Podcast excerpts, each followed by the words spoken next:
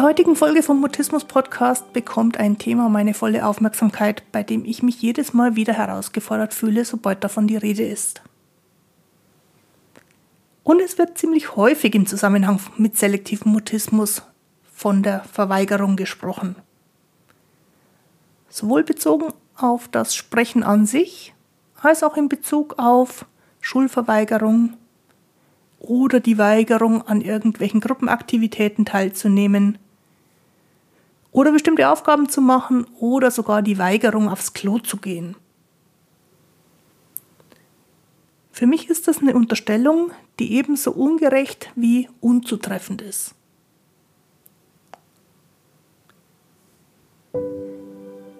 Ich bin Christine Winter und ich hatte selektiven Mutismus, bis ich Mitte 30 war. Heute unterstütze ich andere beim Mutismus verstehen.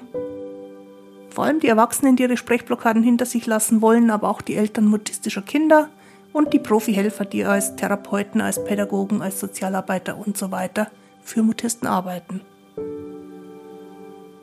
Mutismus bedeutet, dass Kommunikation nicht geht, obwohl du eigentlich schon sprechen kannst. Aber je mehr du es willst, desto weniger geht es.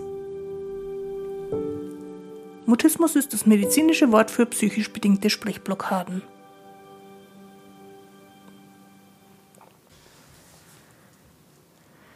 Grüß dich und schön, dass du da bist. In dieser Folge vom Mutismus Podcast möchte ich loswerden, warum ich mich jedes Mal wieder aufs Neue aufrege, sobald jemand behauptet, dass Mutisten sich verweigern. Denn Mutismus heißt, dass Sprechen nicht geht. Und verweigern würde bedeuten, dass sich jemand bewusst und absichtlich dagegen entscheidet. Los geht's, lass uns über Sprechblockaden reden. Im Grunde genommen wäre ich dafür, dass wir den Begriff der Verweigerung einfach ganz und gar aus dem Wortschatz streichen. Nicht einmal nur unbedingt bezogen auf selektiven Mutismus. Und meine heutige Podcast-Folge möchte ich dafür verwenden, dich auch davon zu überzeugen oder jedenfalls dafür zu sensibilisieren. Ich persönlich bin fest davon überzeugt, dass Menschen nichts verweigern, sondern dass Menschen immer mal wieder in verschiedenen Bereichen an ihre Grenzen stoßen und dann nicht mehr können. Ich arbeite ja längst nicht nur mit Leuten, die psychische Probleme haben. Als Kommunikationstrainerin sind viele meiner Teilnehmer in Seminaren ganz normale oftmals sprachlich sehr gewandte Menschen als Vorgesetzte, als beruflich erfolgreiche, als Studierende in ganz unterschiedlichen Kontexten, die immer mal wieder an ihre Grenzen kommen und etwas in der Kommunikation oder in Beziehung zu anderen Menschen nicht hinkriegen, was, wenn man es von außen betrachtet, eigentlich nicht so schwierig wäre. Aber für meine Seminarteilnehmer ergibt sich in dem Moment eine Situation, wo es halt für sie nicht geht.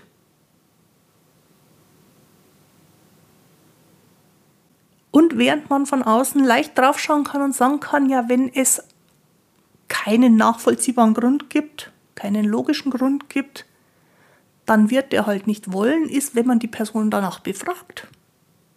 Irgendwas meistens etwas Unlogisches, meistens etwas Emotionales, warum es gerade nicht geht.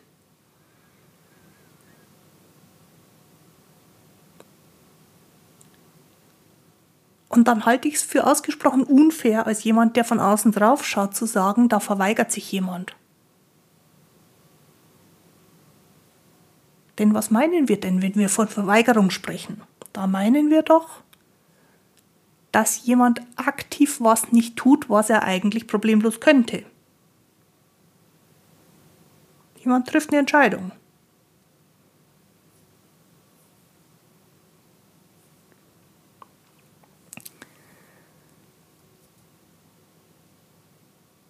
In Beziehungen, in Kommunikationsherausforderungen treffen wir nicht die aktive Entscheidung, weil wir freie Auswahl hätten und jetzt gerade keine Lust haben und deswegen mit dem Fuß aufstampfen und sagen, mache ich nicht. Einfach weil ich keinen Bock habe. Einfach weil ich mich mit voller Absicht nicht an das anpasse, was man von mir von außen erwartet.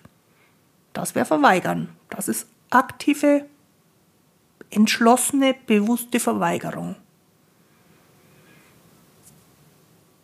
Menschen, die in Kommunikationssituationen in Schwierigkeiten kommen, und ich meine damit bei weitem nicht nur die Mutisten, machen das nicht mit Absicht und in freier Entscheidung, sondern weil halt gerade das nicht geht, was man von außen für sinnvoll und logisch erachtet. Und speziell, wenn wir über selektiven Mutismus sprechen, ist ganz klar eine Verweigerung nicht möglich, weil es überhaupt keine Entscheidung gibt. Wer als Mutist nicht sprechen kann, hat keine Entscheidungsgewalt darüber. Wer als Mutist nicht sprechen kann, hat auch keine Möglichkeit, sich doch dafür zu entscheiden. Geht einfach nicht. Gibt keine Möglichkeit.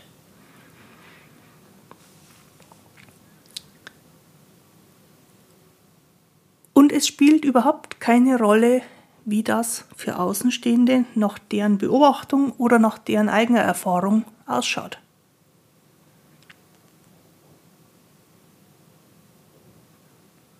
Manchmal hat man, wenn man von außen drauf schaut, das Gefühl, das ist doch kein Problem. Für die Person in dem Moment aber eben schon.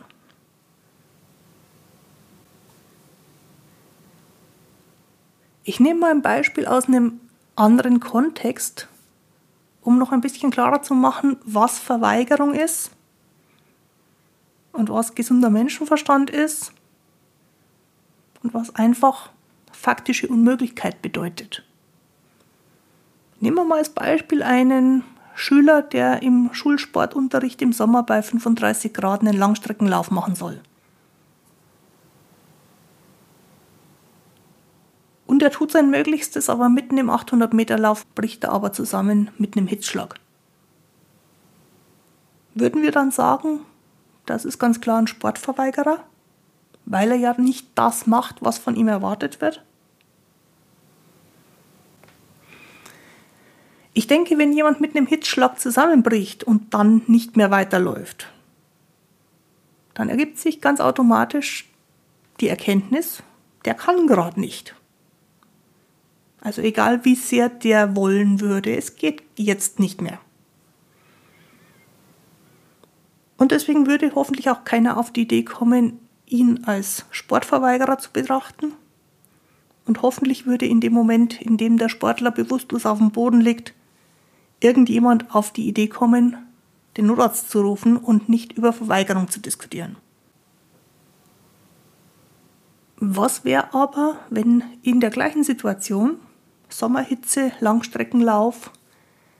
Ein Sportler, der 800 Meter vor sich hat, schon kurz nach dem Start gemerkt hätte, dass das nicht geht, weil er sich übernehmen wird, weil er in der Hitze die 800 Meter nicht schaffen wird.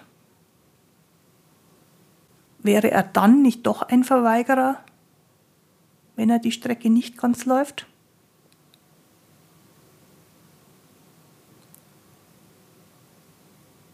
da sind wir in dem spannenden Bereich, wo der gesunde Menschenverstand vielleicht sagt, es hat keinen Sinn, hör auf.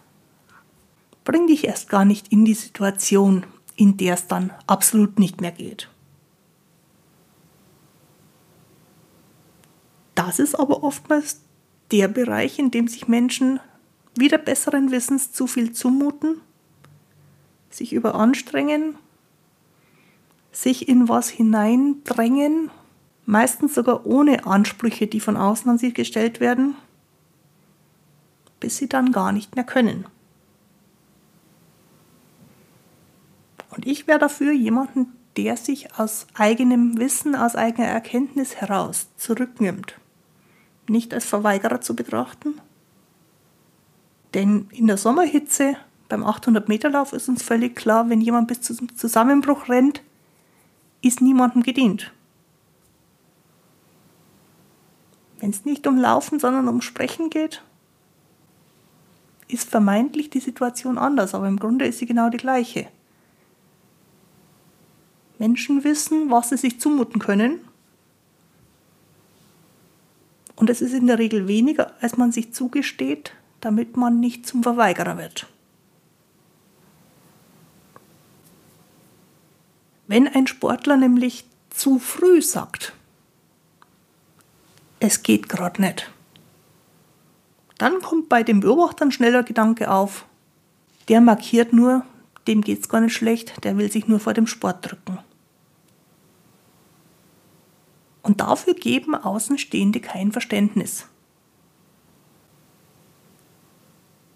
Und wenn unser Beispielsportler schon frühzeitig sagen würde, mir geht's nicht gut, dann würde wahrscheinlich auch die frühzeitige Erste Hilfe unterbleiben, weil man sagt, der könnte und will nicht.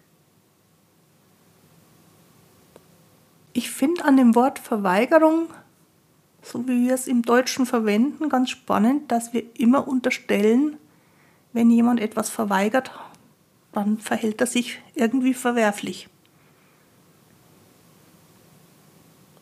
Und ich glaube, wir machen dabei keinen großen Unterschied, ob ihm das, was er nicht macht, unmöglich ist oder ob es keinen Sinn ergibt für die Person oder ganz allgemein betrachtet oder ob es ihm womöglich sogar schaden würde, wenn er es wieder besseren Wissens doch durchzieht.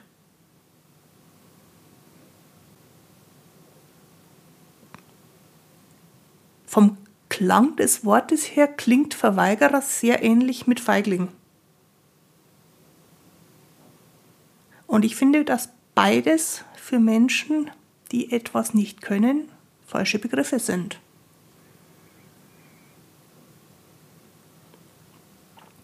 Ich bin deswegen generell dagegen, jemanden einen Verweigerer zu nennen. Wenn derjenige etwas nicht kann, dann ist es nicht verwerflich, dass er es nicht tut. Und wenn jemand was könnte, aber es zum Beispiel für ihn keinen Sinn ergibt, das zu machen, dann ist es auch nicht verwerflich, wenn er es lässt. Und ganz sicher ist es nicht verwerflich, irgendwas nicht zu tun, wenn man sich selber damit schadet, ohne dass es jemand anderem nützen könnte.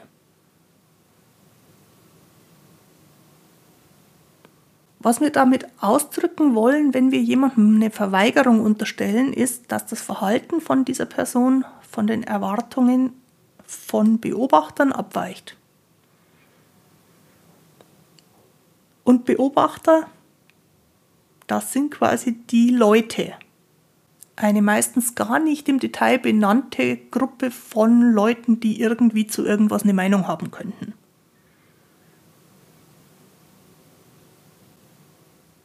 Und die Leute könnten zum Beispiel bei einem Schüler denken, dass der Schulverweigerer ist.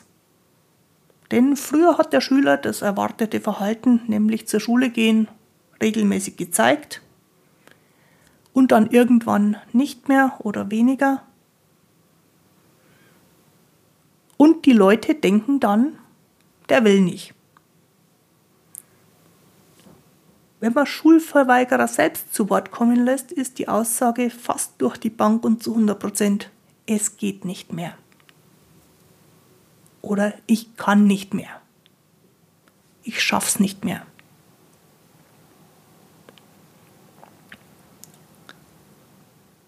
Wenn wir diese Aussagen ernst nehmen, statt das, was eine nicht näher benannte Gruppe von Leuten denken könnte,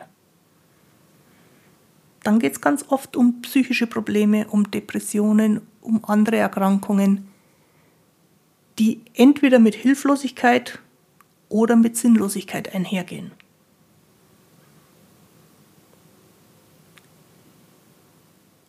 Und das Gleiche gilt ja nicht nur für Schüler, sondern auch für ältere Personen.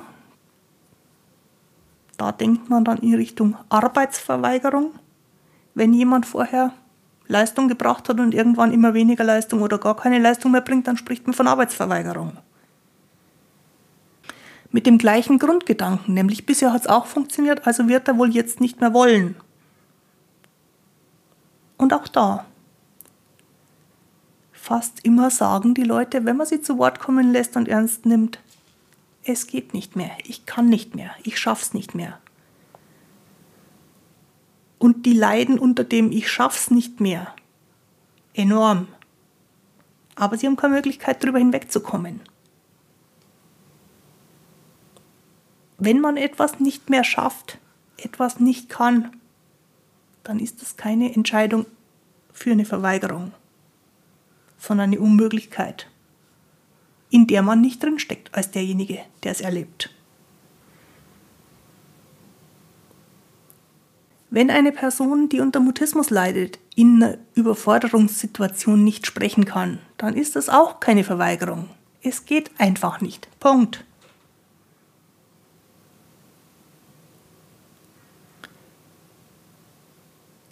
Das Leben für die mutistische Person wäre so unendlich viel einfacher, wenn die Person in jedem Augenblick sicher sein könnte, dass Kommunikation kein Problem ist.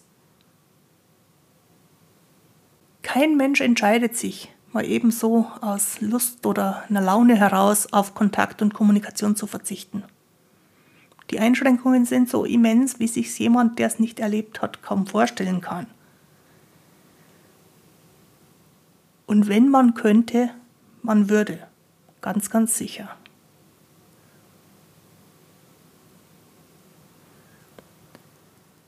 Und dann gibt es noch eine Reihe von Nebenerscheinungen, die vor allem Kinder im chronischen Stress auch noch zeigen. Zum Beispiel, wenn ein Kind chronisch überfordert ist, aus einem mutistischen Leben raus und dann nicht aufs Klo kann. Es wird immer wieder unterstellt, das wäre Verweigerung. Das finde ich unsagbar unfair. Denn wir können uns doch als Menschen gar nicht dagegen weigern, dass unsere Stoffwechselendprodukte am Ende wieder aus unserem Körper ausgeschieden werden. Dass, wenn der Körper in einem Stressmodus ist, der Gang zur Toilette nicht einfach und erleichternd ist, ist vielmehr ein Zeichen dafür, dass irgendwas ganz und gar nicht in Ordnung ist. Und dass der kleine Mensch, bei dem die Verdauung nicht mehr funktioniert, darunter extrem leiden muss.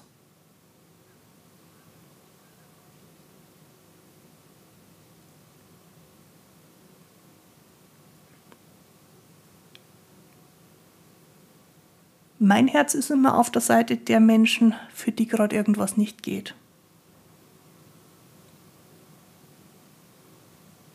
Ich muss nicht mehr verstehen, was genau nicht geht. Und schon gar nicht muss ich verstehen, warum es nicht geht.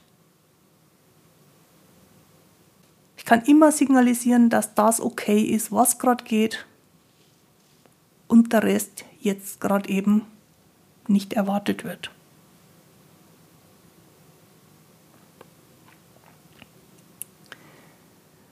Sicherlich ist das für mich auch eine Konsequenz aus meinen eigenen Erfahrungen, denn mir wurde von klein auf immer Sturheit unterstellt. Egal was war, es hieß, ich wäre zu stur. Wenn ich nicht von mir aus mit jemandem gesprochen habe, obwohl es erwartet worden wäre. Und wenn ich nicht geantwortet habe, sondern nur auf den Boden geschaut habe. Aber auch wenn ich vor lauter Verstopfung manchmal mehr als eine Woche lang nicht zur Toilette konnte und dann heftig weinend unter großen Schmerzen den harten Stuhl irgendwie doch aus mir rausquälen musste. Oder wenn ich bei einem Familienessen nicht darum gebeten habe, ob ich auch einen Nachtisch kriegen kann und deswegen den anderen beim Essen zugeschaut habe und dann ein paar Stunden später in die Speisekammer geschlichen bin, um doch noch Kuchen oder Süßigkeiten zu klauen. Oder wenn ich beim Sport im Geräteturnen Anlauf nehmen musste und dann doch vor dem Stufenbahn abgebremst habe, weil ich nicht die leiseste Ahnung gehabt habe, wie ich meinen Körper irgendwie auf dieses Gerät wuchten sollte. Oder wenn ich in der Schule eine 6 gekriegt habe, weil ich mir kein Referatthema ausgesucht habe. Oder bei der mündlichen Prüfung, weil ich erst gar nicht erschienen bin.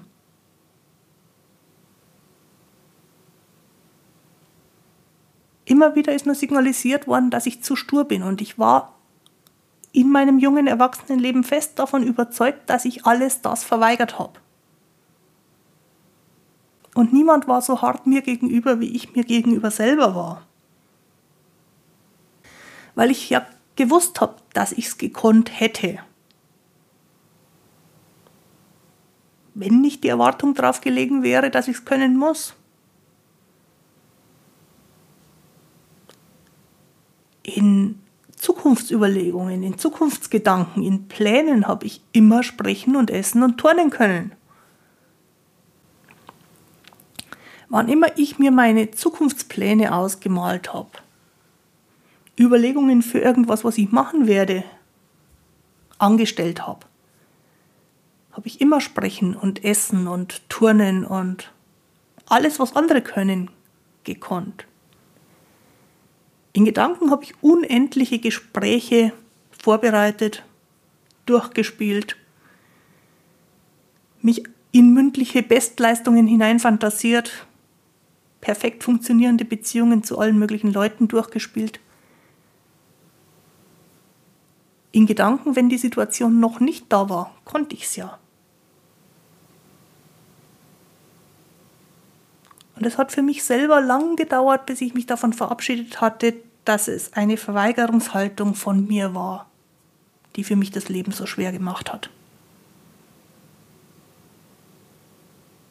Vielleicht reagiere ich deswegen so heftig darauf, wenn jetzt anderen Verweigerung unterstellt wird. Ich muss mich bis zum heutigen Tag selber immer noch in Schutz nehmen vor meinen eigenen Gedanken, wo immer wieder auftaucht, es wäre doch gegangen, warum hast du nicht? Nein, wenn es gegangen wäre, dann hätte ich. Es ging nicht.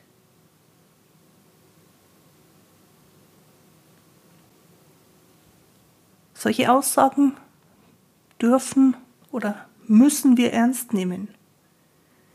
Wenn ich könnte, dann würde ich, aber es geht nicht.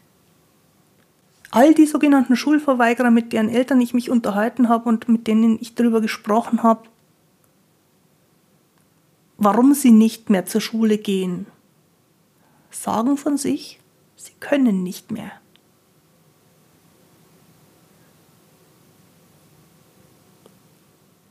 Und das ist ja wenig verwunderlich. Denn die haben nach vielen Jahren, in denen sie mit selektivem Mutismus sich immer noch dazu gezwungen haben, weiter das Erwartete abzuliefern, irgendwann einfach die Kraft nicht mehr. Ich kann nicht mehr ist keine faule Ausrede. Wenn für jemanden, der Mutismus hat, das Leben von Jahr zu Jahr schwieriger wird und sich Belastungen ansammeln, uns irgendwann zur Systemüberlastung kommt und einfach nichts mehr geht.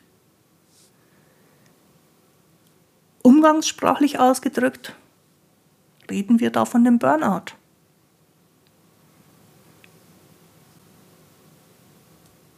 Kann man jemanden mit Burnout zum Weitermachen zwingen? Ich glaube, es passiert sehr oft, auch bei Erwachsenen. Das nicht mehr können wird nicht unbedingt als Zeichen dafür gesehen, dass jemand schnellstens erste Hilfe braucht und dann langfristige Unterstützung kriegen muss, bis er wieder kann.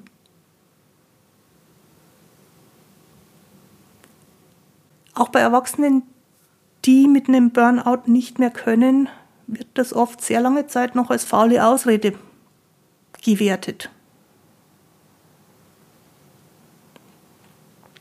Und ich vermute fast, dass es eher die Regel ist, dass jemand mit Burnout sich selber bis zum absoluten körperlichen Zusammenbruch oder bis zu Organschäden weitertreibt.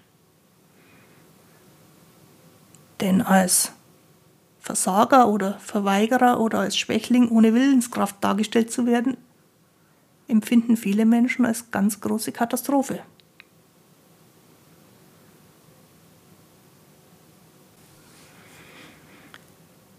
Ich wäre dafür, dass wir unsere Wörter, die wir so verwenden, mal überdenken.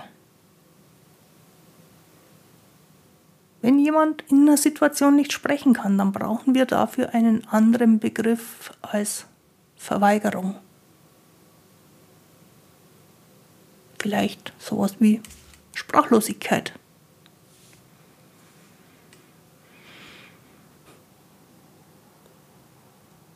Wenn jemand nicht in der Lage ist, am Sport oder an der Schule oder an einer Veranstaltung teilzunehmen, wie wäre es mit dem Begriff Erschöpfung?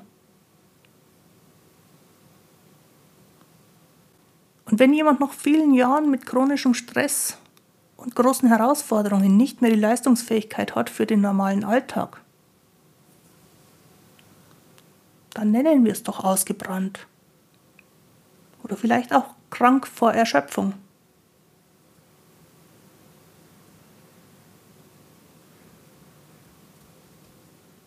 Wenn ich versuche, das, was mich heute hier umgetrieben hat, nochmal auf den Punkt zu bringen, dann geht es mir vor allen Dingen und in erster Linie darum zu sagen,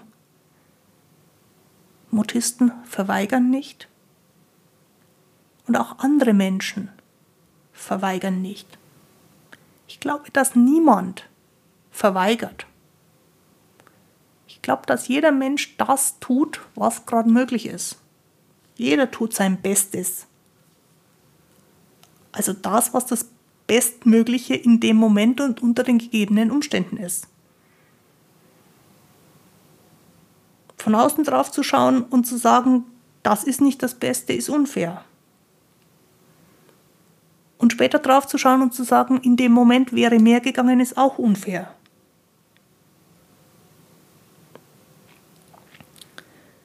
Überhaupt finde ich es erstens sinnlos und zweitens zutiefst unmenschlich, jemanden dafür zu verurteilen, weil sein Bestes in der Sekunde, in der es beurteilt wird, gerade nicht reicht. Wenn nicht mehr geht, geht nicht mehr. Und sich selber immer wieder und vor allen Dingen auch rückblickend zu verurteilen, ist noch viel schlimmer. Und diese Selbstverurteilung ist ganz oft aber auch die Folge von äußeren Urteilen.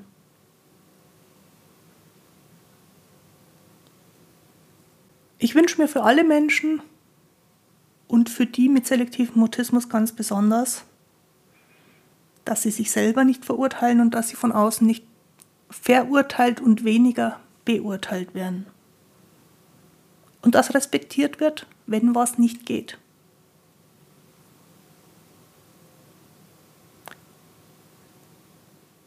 Und ich wünsche mir, dass wir jedes Mal, wenn wir das Wort Verweigerung in den Mund nehmen, kurz nochmal überprüfen, ob das wirklich das richtige Wort an der Stelle ist.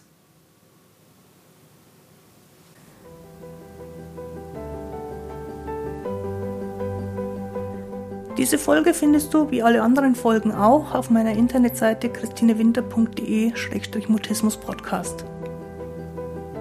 Dort gibt es außerdem die Möglichkeit, dich für den Podcast Newsletter einzutragen oder zum Beispiel ein Gespräch mit mir zu vereinbaren. Jetzt wünsche ich dir eine gute Zeit. Bis zum Wiederhören. Tu dir gut. Deine Christine Winter.